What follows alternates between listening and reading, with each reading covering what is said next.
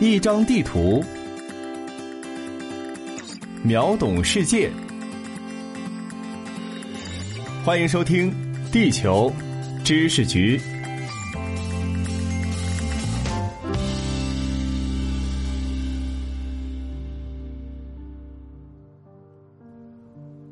各位听众，你们好，我是零零二号地球观察员海峰。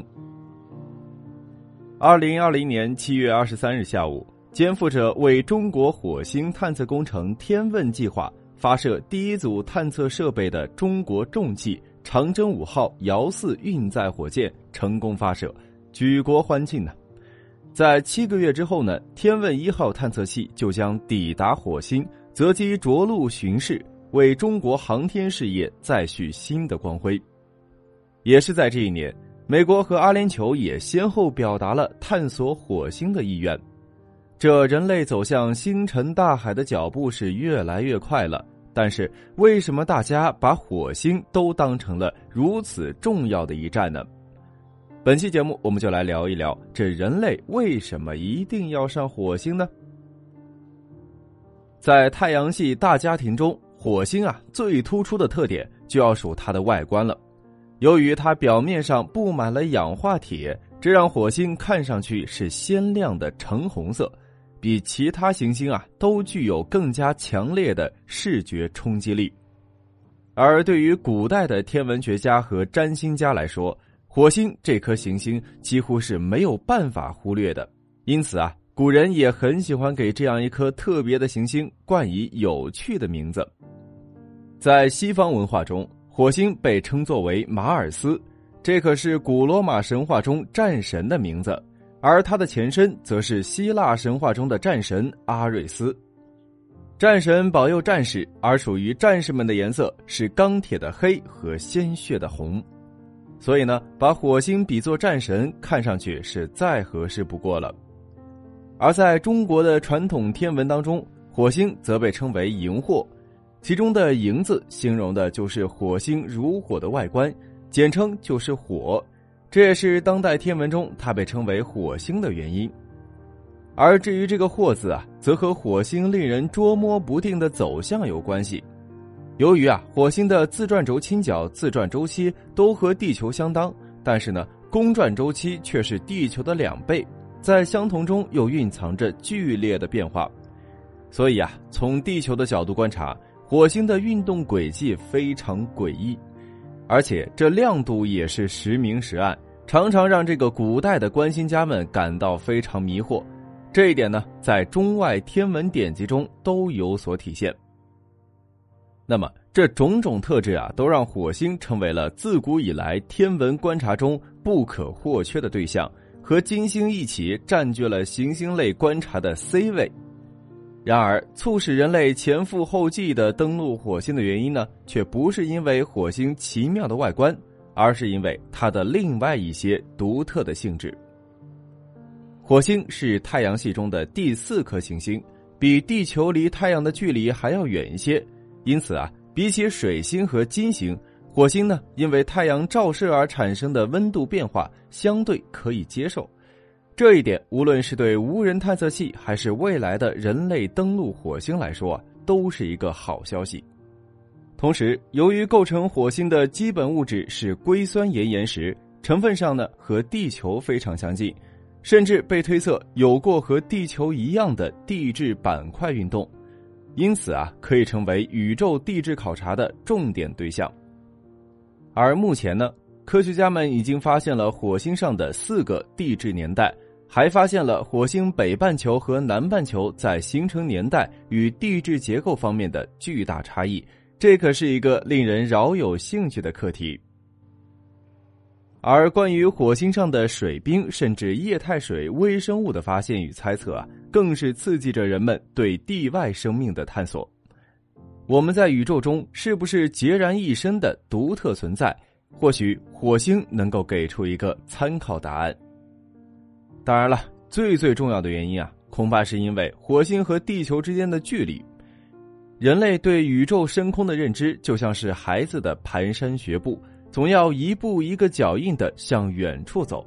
当人类的足迹踏上了月球，那下一个目标就得是距离自己最近的行星。只有当我们征服了火星，才能奢谈向太阳系外进军。其实啊，人类对火星的探索几乎是和奔向宇宙同时出现的。一九六零年代，当美苏两国的火箭技术第一次能让航天器摆脱地球引力的时候呢，第一批火星探测器就已经奔向了火星。而为了在太空竞赛中获得尽可能大的优势，苏联率先出手。在一九六零年和一九六二年，分别向火星发射了五颗探测器。这些探测器的任务啊，并不复杂，无非呢是在火星的轨道上搜集数据。但是遗憾的是，他们并没有一个能够完成任务，甚至连到达火星周边的都没有。眼见着苏联的败绩，美国一度认为自己掌握了后发优势。从一九六四年就开始不断的向火星发起冲击，然而第一次尝试也是以失败告终。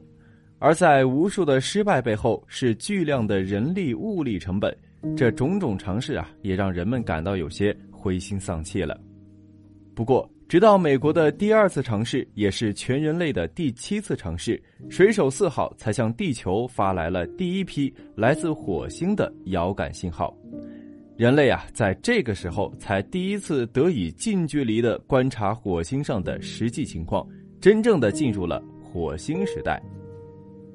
但是在这之后的火星探险仍然是流年不利呀，失败的尝试多，成功的尝试少。直到今天，人类的火星探测计划总成功率还徘徊在百分之五十左右。这美国科学家们甚至还编了一个科学笑话。说是这地火之间，怕不是有一只深空食尸鬼，专门吞噬人类向火星发出的探测器。不过啊，从科学上来说，这只打了双引号的深空食尸鬼倒是确实存在的，只不过它代表的不是一只真的有吞食天地能力的怪兽，而是地火深空探索中的种种难点。这火星啊，跟月球不一样，和地球之间的距离太远。地球上的地磁信号抵达火星需要几十分钟，换言之，在地面指挥中心完全没有办法在瞬息万变的降落阶段为探测器提供实质性的指挥帮助。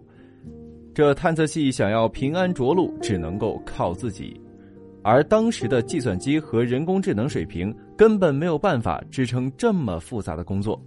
在下方有我局为大家准备的一张图片。图片中的就是火星奥德赛号于二零零一年十月二十四号到二零零二年十月二十四号围绕火星的轨迹，这过程中但凡出一点差错，那就是前功尽弃了。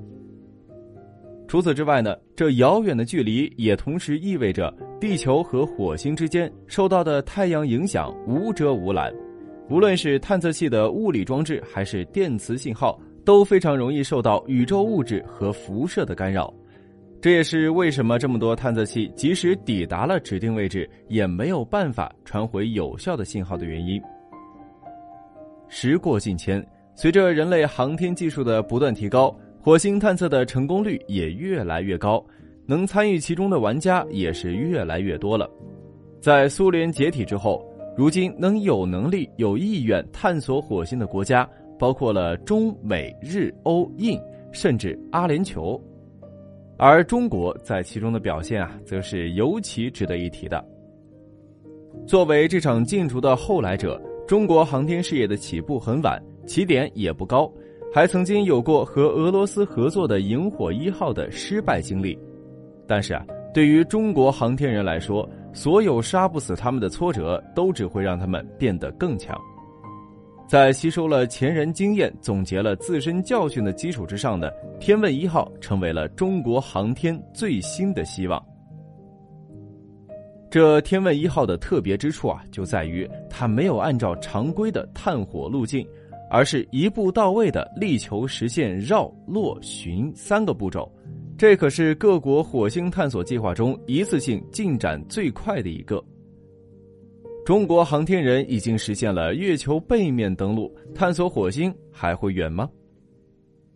中国的火星计划呀，叫做“天问”，来自屈原的名作。在新华社的报道中，也引用了这首《楚辞长诗》中的句子：“原则九重，孰盈独之？”是啊，这九重高天里是充满了秘密，应该由谁来度量探测呢？中国航天人用实际行动回答了两千多年前这位先贤提出的灵魂拷问，而通过这个名字“天问”两个字，也已经成为了一代代中国航天人中国梦的具象化表现，和嫦娥、长征、悟空这些充满浪漫气息的名字一样。将被永远的铭刻在航天史册上，而这种共情或许不需要真的参与航天开发。当长征五号搭载着天问一号升入天空的时候，中国人一定都会有一种圆梦的畅快感，因为天问所代表的中国梦是所有中国人所共享的。航天事业需要国人的支持、祝福和参与。越多的普通人与天问中蕴含的中国梦产生连结，中国的航天事业才能发展的越快越好。当然，也真诚的祝福天问一号能在七个月之后顺利的登陆火星，汇聚着国人的热情与这个我们既熟悉又陌生的世界问好。